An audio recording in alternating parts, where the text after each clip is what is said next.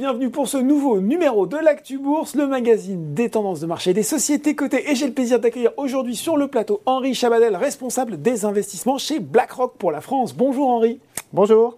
Alors Henri, on est en janvier, c'est encore le mois des vœux, mais c'est aussi, d'ailleurs je vous souhaite une excellente année 2022, mais c'est aussi celui des perspectives économiques.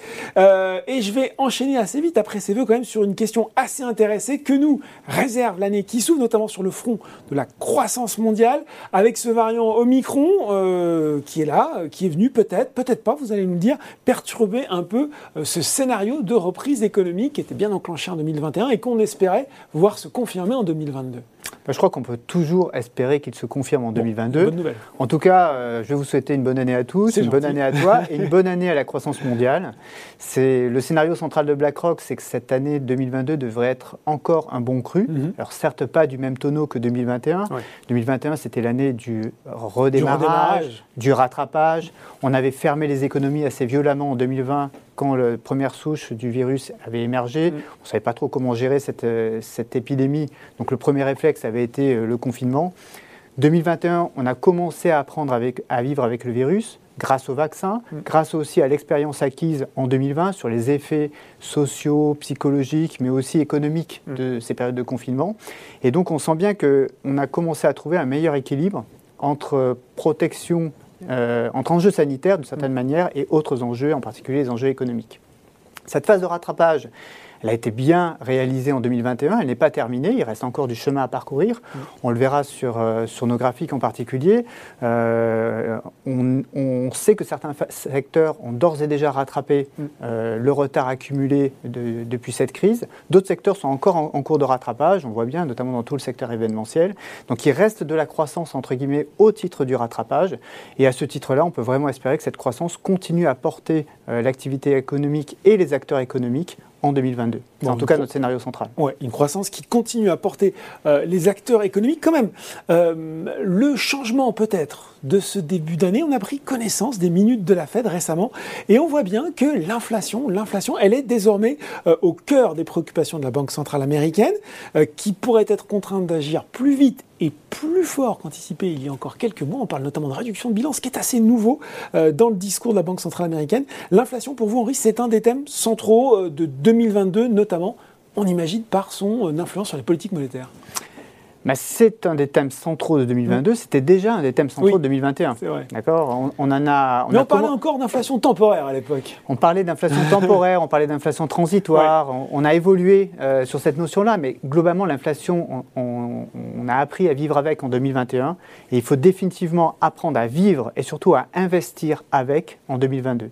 Pourquoi? Parce que même si dans cette inflation 2021, euh, il y avait beaucoup d'effets conjoncturels, en particulier liés au redémarrage économique qu'on a vécu en 2021, qui a perturbé les chaînes d'approvisionnement, les chaînes de production, et ça s'est traduit par des hausses de prix, euh, même s'il y a eu en fin d'année une tension sur les prix des matières premières énergétiques, qui s'est aussi propagée dans l'ensemble, euh, dans une, dans une, certaine série de, biens, ben globalement, au-delà de ces facteurs conjoncturels, il y a aussi un certain nombre de facteurs structurels qui viennent expliquer cette hausse des prix et sans doute aussi pourquoi cette hausse des prix devrait s'installer dans le temps.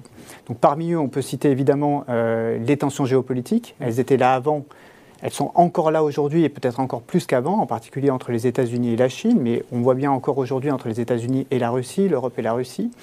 Il y a aussi tous les effets de la transition climatique, cette transition climatique qu'il faut bien financer d'une manière ou d'une autre et qui peut se traduire à un moment ou un autre par des goulots d'étranglement sur les matières premières, en particulier énergétiques, d'où les, pointes, les chocs de prix qu'on a pu euh, observer à la fin de l'année dernière.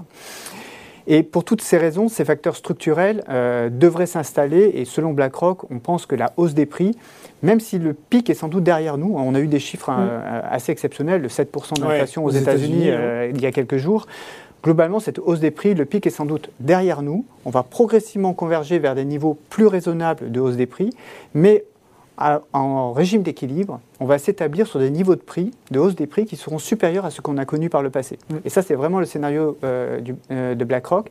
Et c'est la raison pour laquelle... Donc une inflation qui va redescendre, mais qui sera plus forte qu'avant le Covid. Voilà, plus forte que celle qu'on avait l'habitude de voir, tout simplement parce qu'il y aura un peu moins de globalisation, un peu plus de tension sur les prix des matières premières énergétiques du fait de la nécessité euh, de d'engager mm. la décarbonation de nos économies, donc de s'engager sur le chemin de la transition, la transition énergétique, et aussi du fait de ces tensions géopolitiques qui sont là et qui vont sans doute nous accompagner une bonne partie de l'année.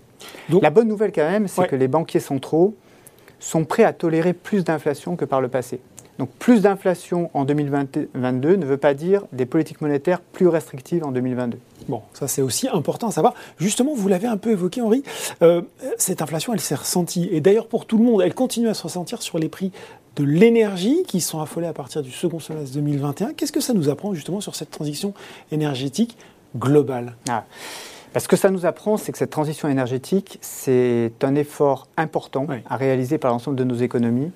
C'est un effort qu'il va falloir financer et qui surtout qu'il va falloir organiser. On ne passe pas comme ça du jour au lendemain d'économies carbonées, c'est-à-dire qui reposent essentiellement sur les énergies fossiles, le gaz, le pétrole, à, une, à des économies décarbonées qui, s'appuient d'abord et avant tout sur des, des, énergies alternatives comme peuvent l'être euh, l'éolien, le solaire ou, euh, ou euh, le nucléaire. Tout cela, ça nécessite des investissements. Ces investissements ont un coût. Il faut bien les séquencer dans le temps parce que même si aujourd'hui les liquidités sont abondantes, il faut du temps, entre guillemets, pour déployer ces liquidités et parvenir à mettre en œuvre ces capacités de production. Et donc, si on va trop vite sur le chemin de la transition énergétique, eh ben, finalement, on, risque de faire ça de manière désordonnée et de créer des goulots d'étranglement. C'est un peu ce qui s'est passé euh, l'année dernière. On était, entre guillemets, euh, peut-être un peu trop confiant dans les capacités de production de l'éolien, du solaire en 2021. L'été n'a pas été si productif que cela pour mm. ces énergies intermittente. Euh, euh, euh, et, donc on est rentré dans l'automne avec malheureusement un, trop peu de stocks disponibles au niveau des du gaz naturel. Mm. Et ça a, nécessité de ce, ça a nécessité du restockage dans des conditions géopolitiques qui étaient un peu particulières, mm. puisque l'Europe est fortement dépendante de la Russie. Mm. Donc là, des ajustements de prix euh, et les ajustements de prix qui ont été massifs, on le voit bien. D'ailleurs, euh, l'Europe de ce point de vue-là a un peu plus souffert que les autres zones économiques parce qu'elle est encore plus dépendante de son voisin russe euh, pour cet approvisionnement-là. Et évidemment, quand on est très dépendant d'un petit nombre de fournisseurs, ce sont ces derniers qui ont la main sur l'évolution des prix. Donc si si ça n'arrive entre guillemets qu'une fois et surtout si on en tire les leçons, c'est pas très grave. Euh, la principale leçon, c'est qu'il faut continuer à investir massivement dans ces énergies alternatives si on veut réussir cette transition énergétique euh, et si possible avec le moins d'à-coups, mm. de manière à éviter ces chocs ponctuels d'inflation tels que ceux qu'on a pu vivre au quatrième trimestre l'année dernière. Et je sens qu'on va encore pouvoir se poser la question un certain nombre euh, de temps. si je devais faire une métaphore marine, il y a des vents arrière. Il y a aussi du vent de face pour les marchés cette année. Euh, il y a des secteurs, vous l'avez dit, qui sont déjà bien valorisés, d'autres qui sont en train de rattraper. Euh, il va falloir faire des choix. Quels sont finalement les thèmes, les mm. secteurs qui, selon euh, BlackRock, seront les plus pertinents cette année? Bah, Globalement, si je devais en citer deux, je mm. citerai évidemment d'abord celui des énergies vertes des, alternatives aux énergies fossiles, parce que là, on sait qu'on a un, besoin massif d'investissement et on sait que les économies, euh, les grandes économies développées sont engagées de manière volontariste dans cette transition. Donc aujourd'hui, entre guillemets, les économies sont sans doute en avance de phase et il faut derrière que euh, les, les, technologies, voilà, l'offre suive, les technologies euh, arrivent sur le marché, que, que les infrastructures se mettent en place. Mm. Et donc, on a un tel besoin d'investissement, de déploiement de nouvelles infrastructures qu'on on peut, on peut s'attendre à que cette thématique soit porteuse encore pour longtemps. Et la deuxième idée que j'aurais envie de développer, c'est évidemment euh, l'idée des technologies, puisqu'on a parlé des problématiques d'inflation, on a parlé des problématiques sanitaires, on a parlé des problématiques d'inflation. Ben, une partie des solutions réside dans euh, la capacité d'innovation de ces valeurs technologiques. Euh, on le voit dans le secteur des biotech, on peut en parler aussi dans le secteur des, de, l'énergie. donc globalement, ces valeurs technologiques nous ont, ont été un, très important moteur de performance des grands indices. Elles vont continuer à l'être, peut-être en allant chercher du côté des, acteurs les plus innovants dans ces secteurs technologiques. Bon, il y a aussi cette remontée des taux, des taux longs notamment. Euh, si on s'intéresse aux différentes classes d'actifs, comment euh, tout ça, ce, aussi peut-être ce changement de paradigme va influer sur le comportement des actions et des obligations? Alors si on regarde les deux grands actifs que sont les actions d'une part et les obligations d'autre part, il faut finalement euh, essayer de se souvenir de ce qu'on s'est dit euh, depuis quelques minutes. Premièrement, en termes de perspective de croissance. Et là, on a dit qu'il y en avait encore sous la pédale. On a encore devant nous euh, un potentiel de rattrapage. Donc de la croissance, on va en avoir en 2022. Ce qu'on a dit en termes d'inflation, et là aussi, on, a, on, a, devant nous de l'inflation, mais peut-être moins que ce qu'on a pu avoir en 2021. Donc globalement, une trajectoire de normalisation progressive de l'inflation. Et ce qu'on s'est dit en termes de politique monétaire, et là la conviction de BlackRock, c'est que les banquiers centraux vont certes progressivement retirer le pied de la pédale d'accélérateur. Mm. Elles étaient les banques centrales étaient vraiment en mode très accommodant, elles vont devenir moins accommodantes, mm. mais elles vont rester accommodantes. Elles ne vont pas commencer à appuyer sur le frein et donc à, à mettre en œuvre des politiques monétaires restrictives. Donc dans ce contexte, avec de la croissance, de l'inflation et des politiques monétaires accommodantes, on a finalement un cocktail qui est favorable au marché d'actions, qui mmh. devrait continuer à bien se comporter en 2022. Peut-être pas aussi bien en termes de performance que ce qu'on a vécu en 2021, où les marchés mondiaux ont frisé avec les 20%, mmh. mais on devrait quand même euh, avoir des performances soutenues de ces marchés d'actions qui vont bénéficier de cet environnement-là. A contrario, les marchés obligataires, eux, devraient continuer à être pénalisés par cet environnement, un peu comme on l'a vécu en 2021. Et d'ailleurs, ce qui est intéressant, c'est de voir que cette année 2021, c'est une année un petit peu exceptionnelle. On en a eu euh, un petit nombre seulement depuis, euh, depuis 40 ans, 50 ans. C'était une année qui était très positive pour les marchés d'actions et très négative pour les marchés obligataires. BlackRock considère que 2022 sera du même tonneau, positif pour les marchés actions, négatif pour les marchés obligataires. Bon, voilà, donc du coup des marchés boursiers qui restent plutôt bien orienté, même si, vous l'avez dit Henri, on a quand même touché des records il n'y a pas si longtemps que ça. Et beaucoup de ah. gens s'interrogent sur les valorisations, on se disent mais c'est pas possible d'aller plus haut. Alors ce questionnement sur les valorisations, on l'a de manière régulière. Et il va devenir de plus en plus prégnant euh, au fur et à mesure que le vent dans les voiles, pour reprendre votre métaphore marine, va commencer entre guillemets un petit peu à faiblir, parce qu'évidemment le rattrapage économique qui est engagé va progressivement entre guillemets euh, ralentir, puisqu'on va se rapprocher du niveau de croissance structurelle de nos économies.